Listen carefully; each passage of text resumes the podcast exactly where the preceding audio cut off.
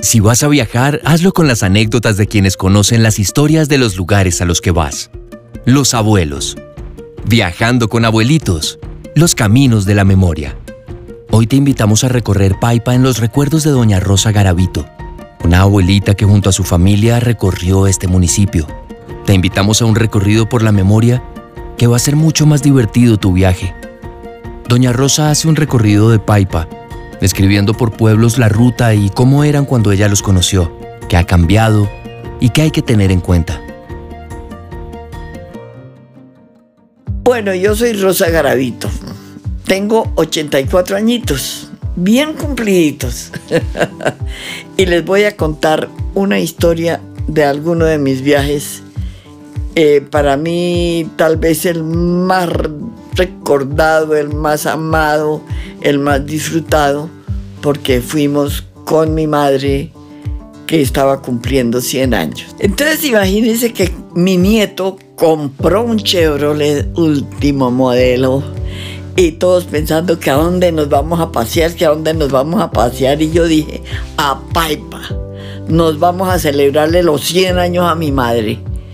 Y todos estuvieron de acuerdo, bueno, armamos maletas y nos fuimos, no disfrutando, pero qué delicia, porque en realidad es un viaje exquisito, delicioso.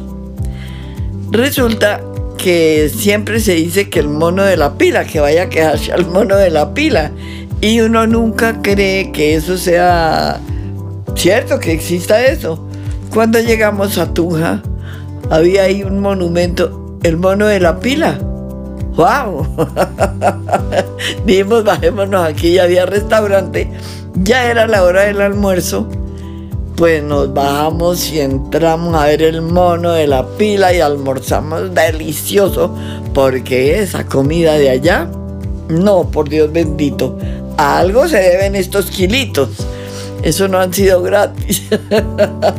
y bueno, nos fuimos y por allí en la carretera venden mucho merengón, mucha fruta, eso es algo delicioso, esos paisajes que no tiene uno cuando volverlos a ver de pronto, pero eso es una cosa maravillosa porque los paisajes de nuestra tierra, Colombia, son divinos, pero es que esos de allá, déjame decirte, resulta llegamos a Paipa no conocíamos y nos habían recomendado el hotel, el hotel Lancheros o Lanceros, Lanceros.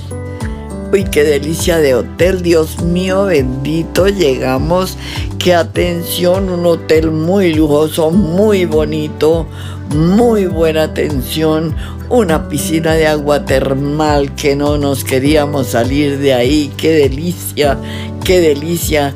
Ahí hay comida criolla internacional, juegos, eh, jardines, una divinidad, una cosa maravillosa.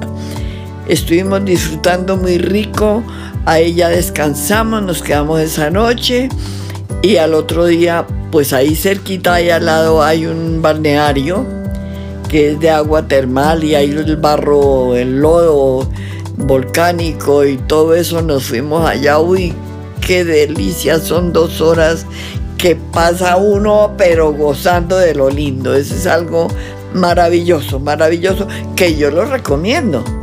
Y nosotros todos creídos, bueno, salimos de ahí, nos tomamos ahí un, un buen vaso de jugo de feijoa y salimos todos creídos en nuestro Chevrolet. Y dijimos, ahora aquí qué? Bueno, entonces vámonos a conocer el monumento a los lanceros y nos fuimos. Entrando a cada paso a conocer la iglesia de, Nuestra Señora de los Tiestos Rotos o de los Tiesticos Rotos, algo así, que ahí estuvo Simón Bolívar, intuimos la osadía de subir los 37 peldaños que tiene ese movimiento, ese, perdón, ese monumento a donde subió Simón Bolívar donde, ¿y a qué se deben los 37 peldaños? Que cuando Bolívar llegó ahí, él tenía 37 años.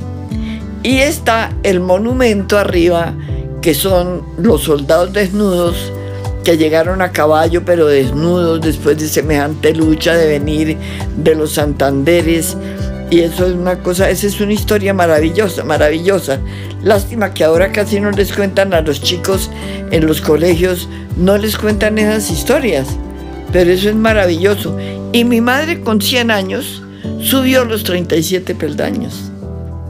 Y por supuesto que los volvió a bajar despacito, despacito, pero los bajó. Eso para nosotros es un motivo de mucho orgullo.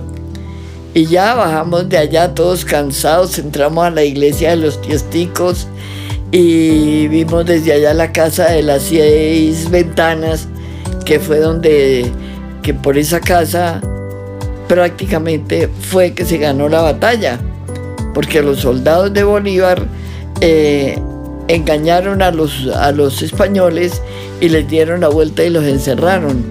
Y esa casa existe.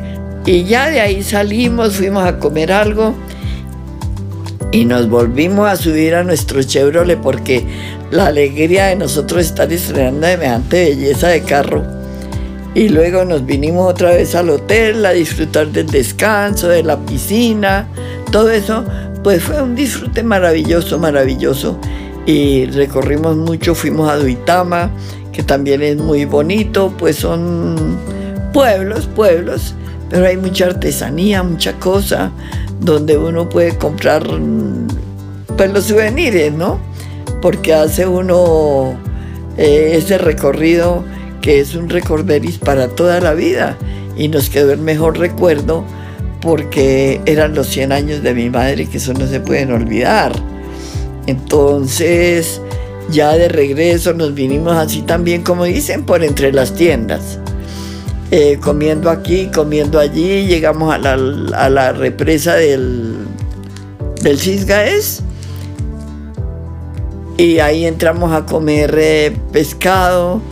Qué delicia, qué ricura de viaje. El carro no nos falló en todo el recorrido, no nos falló.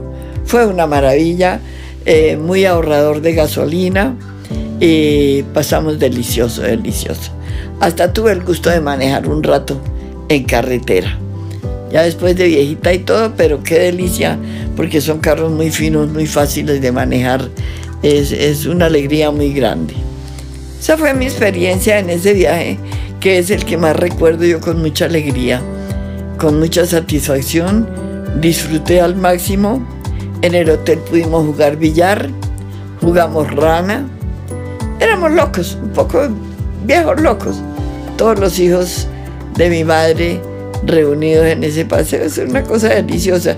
Y mi madre feliz y encantada de, de estar con nosotros, paseando por los jardines del hotel, que son excelentes, excelentes, maravillosos. Entonces yo les recomiendo mucho ese paseo porque vale la pena hacerlo. Encuentra nuevas formas de conocer tu país en la voz de quienes empezaron a descubrirlo hace algunos años.